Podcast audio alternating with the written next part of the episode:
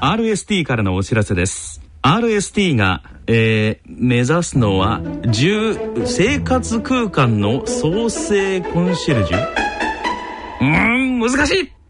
詳しくは3文字。RST で検索。へえ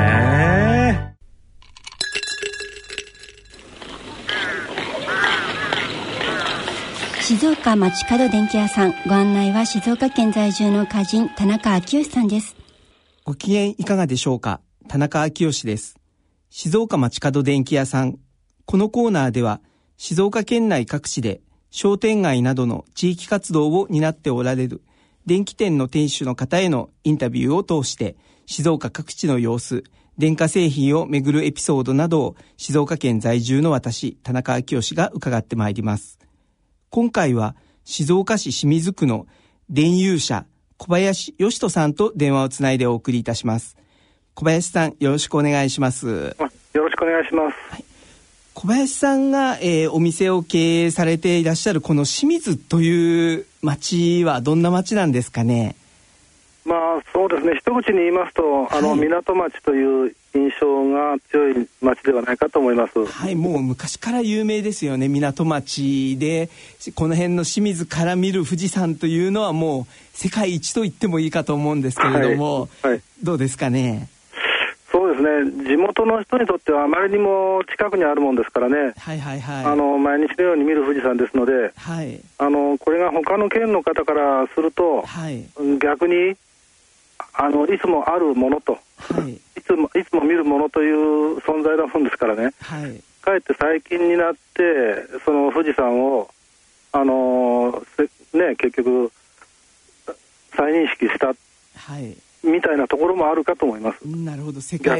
遺産になってという状況ですし、すね。はい、さらに、えっと、三保の松原あたりからの、えー、継承も世界遺産にというふうに入っていたかと思いますけれども、はいはい、三保の松原もお近くでいらっしゃるんですか？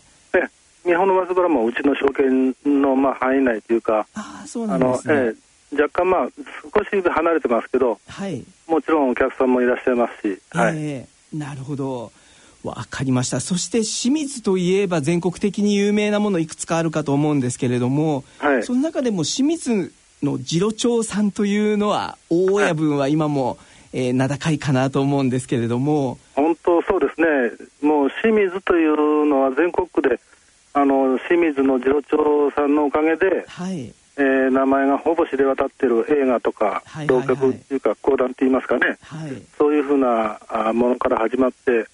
もう本当清水の次郎町というだけで、はい。えー、ほぼどこら辺の土地だなっていうのが認識されるような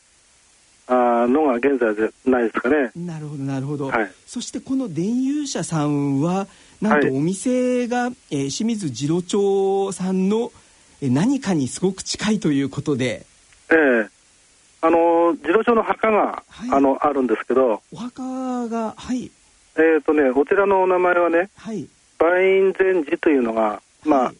地元では梅院寺梅院寺と呼んでますけども。なるほど。こちらの方に自動車の墓がありましてね、はい、はい、えー、そこへあの観光客がひっきりなしに来ておりますね、はい、ああそうなんですね。やっぱり次郎長さんは地域だけではなくて全国から次郎長さんのお墓参りにっていう方々いらっしゃるんですね、まあ、一度見てみたいというふうな観光のコースに入っているようです。はい。はい、そうするとこう全国的には商店街というとなかなかあの地域で苦戦していたりっていうところも少なからずあるように思うんですけれども、はい、こちらの清水の、えー、電友社さん付近というのはもう次郎長さんのおかげもあって今ももまだにぎわい続けてというイメージでよろしいでしょうか？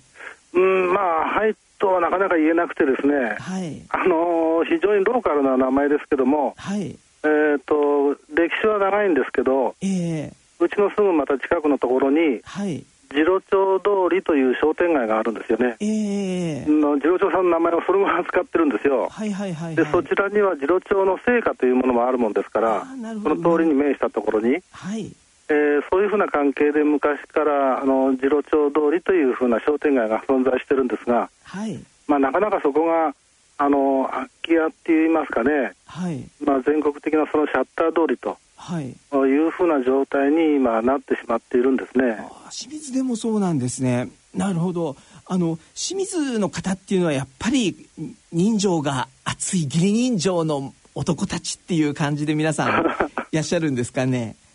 うん結局それはあの映画等の影響がか多分に強いんではないかとなるほどなるほど。はい、あの一方では清水児童町があってもう一方では例えばサッカー選手がたくさん輩出している、はサッカーの街のイメージもあるかと思いますし、えここ何十年かはちびまる子ちゃんのさくらももこさんの大旋風があって、また清水も全国区になっているかと思うんですけれども、すごくこう清水あのいろんな方々が描いていてもなんかこう楽しい雰囲気というかですね皆さんがあの集まってくるようなものっていうのが清水に何かあるのかなとも思ったんですけれども、うん、人柄とか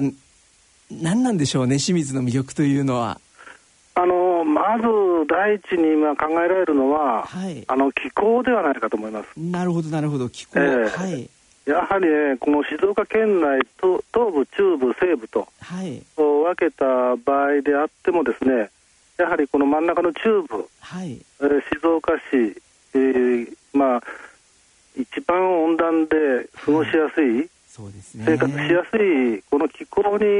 惚れる人がいるとは思うんですよね。なるほどなるほど。でここについてしまうという人もはい、あ何人か知っております。なるほど。はい、わかりました。小林さんご自身ではおっしゃりづらいかもしれないですけれども、うん、同じ静岡県内に暮らしていてもやっぱり清水の方々ってこう特別あの気概があるというかですねやっぱり人情味あふれる人たちが、えー、お祭りでも揃ってるような感じがするんですけれども、うん清水のもつもつ焼きですかねもつカレーとかが今最近はすごく話題になっていて、えー、お祭りでも楽しそうにやってらっしゃる姿が思い浮かびますけれども、はいはいはいはい。えー、今回は、えー、そんな、えー、清水で、えー、電遊社さんという電気屋さんをやっていらっしゃる、えー、小林さんとお話を伺っていきたいと思います。この続きは次回の放送でお送りいたします。